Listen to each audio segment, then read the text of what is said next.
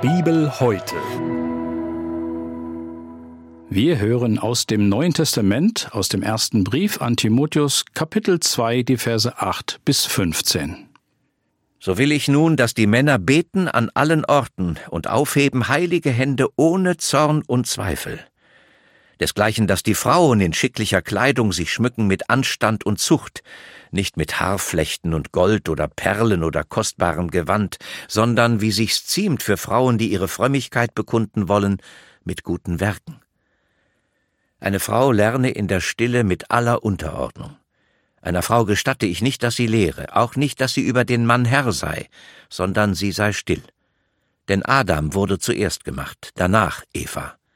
Und Adam wurde nicht verführt, die Frau aber hat sich zur Übertretung verführen lassen. Sie wird aber selig werden dadurch, dass sie Kinder zur Welt bringt, wenn sie bleiben mit Besonnenheit im Glauben und in der Liebe und in der Heiligung. Das war der Bibeltext für den heutigen Tag, entnommen aus der großen Hörbibel mit freundlicher Genehmigung der Deutschen Bibelgesellschaft. Hier noch einmal die Bibelstelle im Neuen Testament, der erste Brief an Timotheus, Kapitel 2, die Verse 8 bis 15. Gedanken dazu kommen jetzt von Eleni Stamke aus Lolla. Manche nehmen die Aussagen in diesem Text genauso, wie sie dastehen, andere fragen, was das alles für uns heute bedeuten kann. Ich habe versucht, einen anderen Weg zu finden, um an diesen Text heranzugehen. Dabei war es nicht der Anfang dieses Abschnitts, der mir Schwierigkeiten gemacht hat. Hier schreibt Paulus, so will ich nun, dass die Männer an allen Orten beten und heilige Hände ohne Zorn und Zweifel aufheben. Das Gebet mit erhobenen Händen ist ein Zeichen der Anbetung, der Hingabe und des Vertrauens auf Gott, der alles hält und gerne gibt. Das setzt ein freies Herz voraus. Ein Herz frei von Groll und Bitterkeit, das vergeben kann, weil es Selbstvergebung empfangen hat. Ein Herz auch frei von Zweifeln, die durch Unglaube entstehen oder durch Dinge, die noch nicht bereinigt wurden. So sollen Männer beten. Und dabei ist nicht die äußere Haltung das Wichtigste, sondern die innere. Etwas, das auch für die Frauen gilt. So weit, so gut. Danach geht es aber Schlag auf Schlag mit den Frauen weiter. Kein äußerlicher Schmuck, keine kreativen Haarfrisuren, kein Gold, keine Perlen, keine teuren Klamotten, stillsitzen, nicht reden, nicht lehren, sich nicht auffällig verhalten. Das könnte sich wie Schläge anfühlen. Am besten ist es hier, das Ganze in Ruhe zu betrachten und zu versuchen, den Geist hinter den Buchstaben zu verstehen. Dass es hier nicht darum geht, dass eine Frau sich selbst vernachlässigt und überhaupt keinen Wert auf ihr Äußeres legt, ist für mich klar. Es ist etwas anderes, was dieser Text mir sagt. Gott richtet meine Aufmerksamkeit in die richtige Richtung und bewertet meine Prioritäten neu. Er nimmt meinen Blick von den Äußerlichkeiten weg. Es sind andere Dinge, die wirklich schmücken, worauf ich mich konzentrieren soll. Gottesfurcht und gute Werke. Das gilt übrigens auch für die Männer.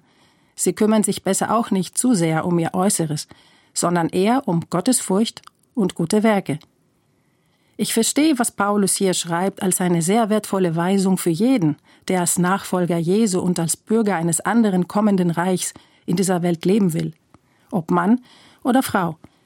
Das ist meiner Meinung nach der Geist, der hier hinter dem Buchstaben steht. Wie gehe ich mit Vers 11 um? Eine Frau lerne in der Stille mit aller Unterordnung. Was ist das Gegenteil von Stille? Unruhe. Und was das Gegenteil von Unterordnung? Rebellion, Auflehnung, Widerstand. Nun unruhig und widerspenstig, so soll sich keiner in der Gemeinde Jesu verhalten. Weder Mann noch Frau. Wenn ich es so betrachte, steht das Wort Frauen plötzlich nicht mehr im Fokus bei mir. Ich frage mich nicht mehr, ob ich mich als Frau im Hintergrund aufhalten muss. Ich lese den Text nicht so, als ob er mir sagen will, dass ich als Frau weniger darf als ein Mann, denn jeder, der im Glauben und in der Nachfolge von Jesus weiterkommen will, muss bereit sein, ruhig und mit aller Unterordnung zu lernen. Und selbst keine Unruhe verursachen. Gilt für Frauen und Männer. Ob eine Frau lehren und leiten darf oder nicht, darüber wird debattiert, solange es die Gemeinde gibt. Meine Gedanken dazu? Erstens, Lehren ist nicht dasselbe wie meine Meinung zu sagen. Das kann und darf ich durchaus tun, in Demut und mit Rücksicht auf die anderen. Nicht von oben herab. Meine Absicht ist nicht, den Eindruck zu vermitteln, dass ich alles besser weiß. Und ich versuche bereit zu sein, dazu zu lernen und mich korrigieren zu lassen.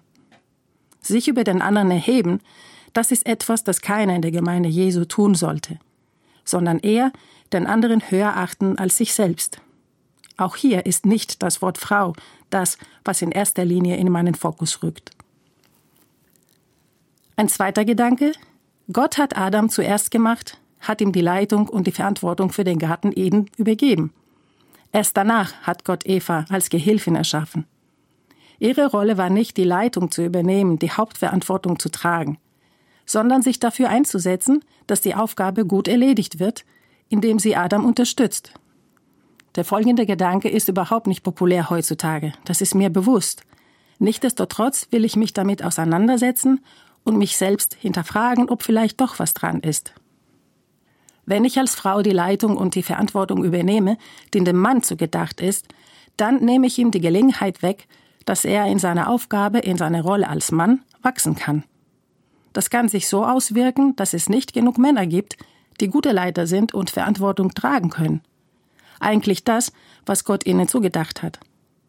So sehr ich auch Frauen bewundere, die kompetent sind, oft kompetenter als Männer, sehe ich persönlich meine Rolle und Aufgabe als Frau eher darin, mich erstmal zurückzuziehen und den Mann zu unterstützen, indem ich Tipps gebe oder Vorschläge mache.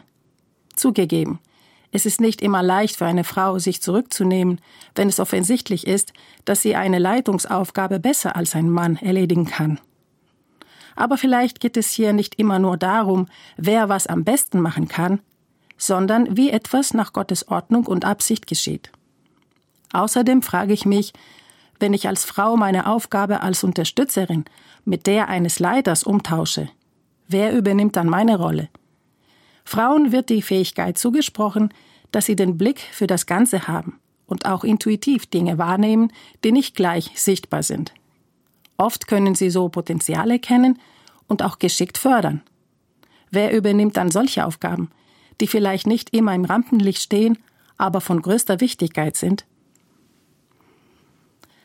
Heißt das im Rückschluss, dass eine Frau nie und niemals lehren oder leiten darf? Nun, ich lese in der Bibel, dass Frauen durchaus weitergaben, was sie selbst erlebt und verstanden haben.